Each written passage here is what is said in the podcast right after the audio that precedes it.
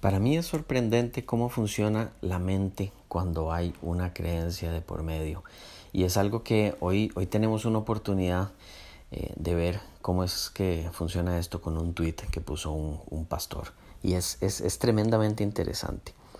Lo que hacen los, los pastores, en este caso me parece que es un pastor y su esposa, realmente no, no investiga mucho, eh, pero tienen una explicación, por supuesto, totalmente coherente, a donde se puede explicar cómo algo como el coronavirus puede suceder y cómo la existencia de un Dios que es todopoderoso e infinitamente amoroso, eh, pueden, ambas, ambas cosas pueden coexistir.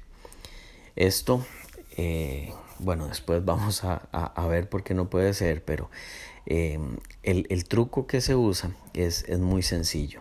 Y de nuevo, esto se llama ateísmo básico porque hay cosas que generalmente las personas no, no ven únicamente porque no se detienen a, a, pensar en cómo funcionan. El, el, truco que usa este pastor, así como los diferentes pastores que usted vaya a ver y los diferentes líderes religiosos, consiste en no llegar, no, comenzar con las premisas y llegar a una conclusión, sino partir de una conclusión y empezar a concatenar elementos hasta llegar a las premisas.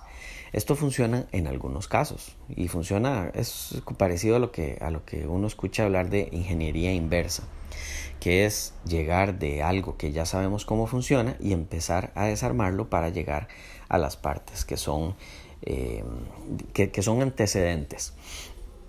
Esto, eh, un ejemplo es cuando vemos a diferentes psicólogos eh, hablar sobre el caso tal vez de un asesino en serie a donde si ya tenemos todo el perfil de la persona y la historia de la persona, es muy fácil para cualquier psicólogo, por mínima que sea su preparación, y aunque hayas, haya leído solo los libros de la universidad, es muy fácil llegar de es, eh, de, es un asesino en, serie e ir concatenando ciertos elementos que se ven a nivel de la historia y decir, pues eso es obvio, porque hay eh, un antecedente familiar a donde ahí eh, le pegaban a esa persona y además tuvo problemas de niño con los demás amigos y además empezó a tener problemas de sordera y problemas económicos y problemas amorosos.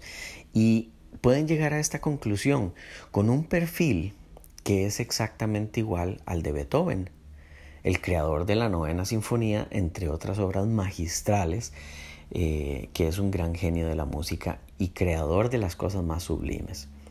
Entonces, cuando llegamos de una conclusión y empezamos a decir esto es obvio porque y tomamos todos los elementos que son antecedentes, estamos usando un truco que es muy barato, pero que funciona perfectamente.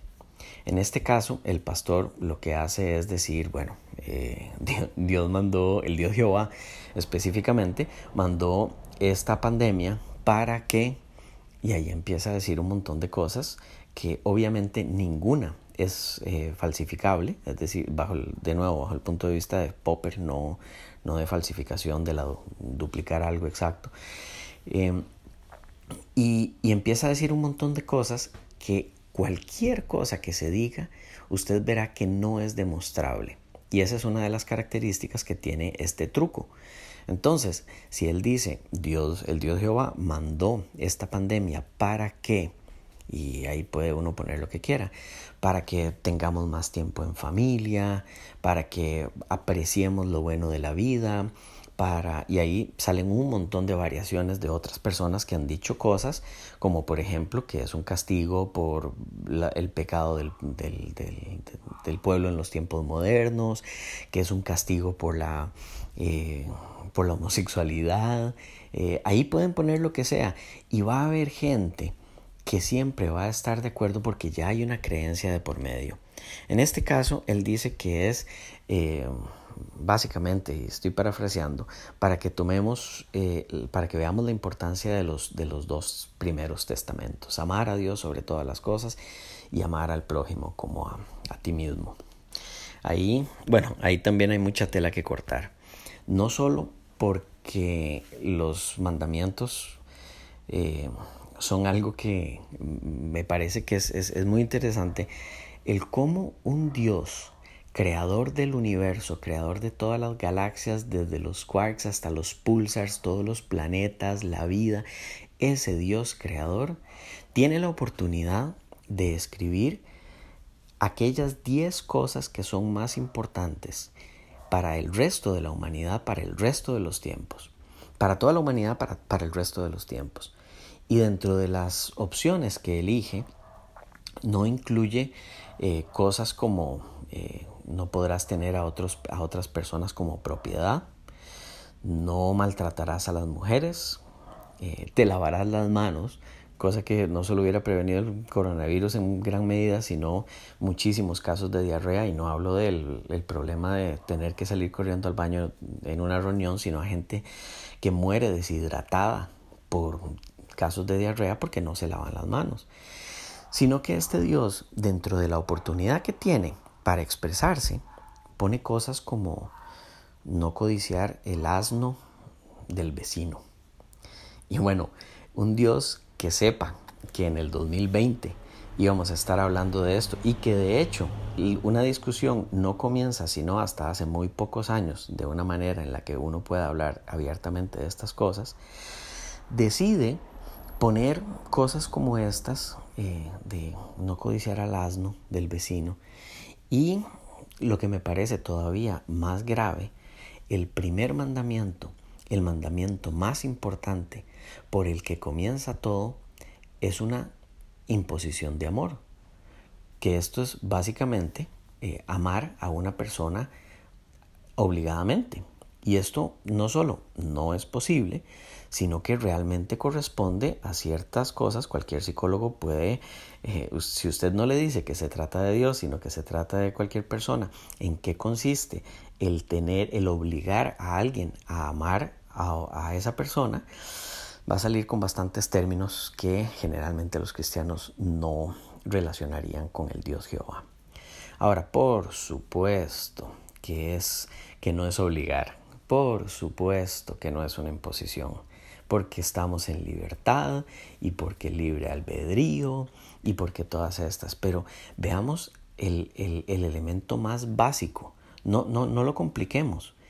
El Dios Jehová dice amar a Dios sobre todas las cosas y es un mandamiento, no es una opinión o no es, no es una política, sino que es un mandamiento. Y dentro de esto, a nivel histórico, hay mucha gente que cree que se va a ir al infierno y que no va a ir al cielo por no amar a Dios sobre todas las cosas. Y pasan toda una vida sin, sin poder amar a sus hijos de una forma en la que uno dice, esto es lo más querido, lo más preciado que yo tengo, porque siempre tienen que poner a Dios.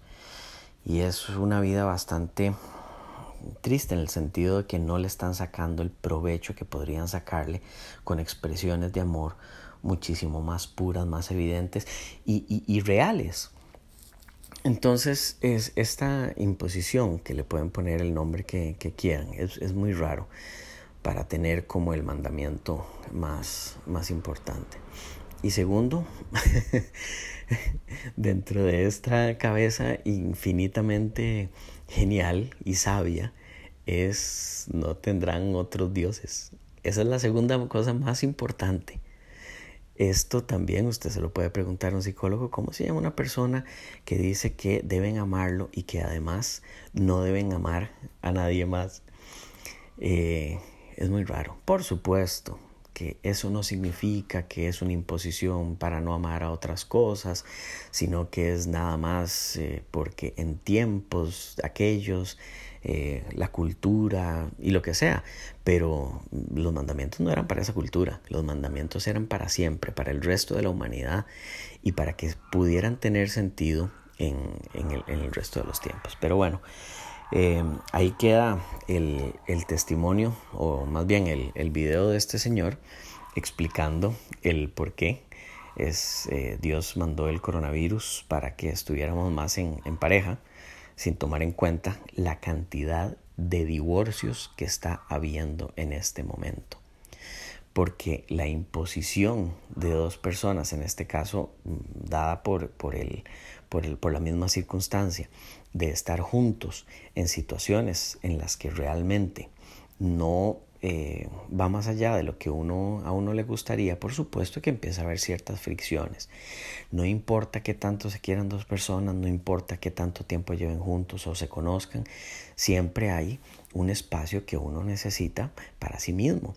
Y cuando empieza a haber fricciones, empieza a haber problemas. Y cuando hay problemas, hay en muchos casos eh, elementos que llevan a divorcios.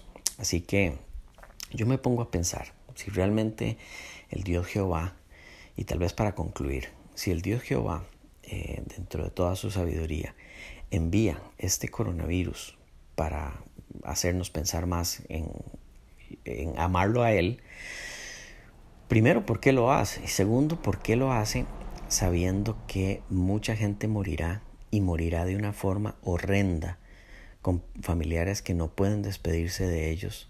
Muchos van a morir en soledad, Muchísimos, y es lo que viene, van a quedar y están quedando sin empleo. Muchos no van a tener comida para llevar a sus casas. Muchos van a, tener ciertas restricciones a donde van a ser vidas difíciles y van a ser años difíciles. Realmente un Dios infinitamente amoroso elegiría dentro de todos los millones de opciones que yo podría pensar y yo con mi cabeza totalmente limitada ante un Dios que es infinitamente más sabio. Realmente esa es la opción. O tiene más cara de una explicación que podrían dar comenzando de la conclusión hasta llegar a las premisas. Y lo más curioso, los dioses de todas las religiones parecen tener planes similares porque en todas las religiones escuchamos gente que tiene una explicación de por qué está pasando esto del coronavirus. Así que eh, si tienen alguna consulta o si están a favor o en contra me pueden escribir. Mi cuenta en Twitter es ateísmo básico. Nos vemos.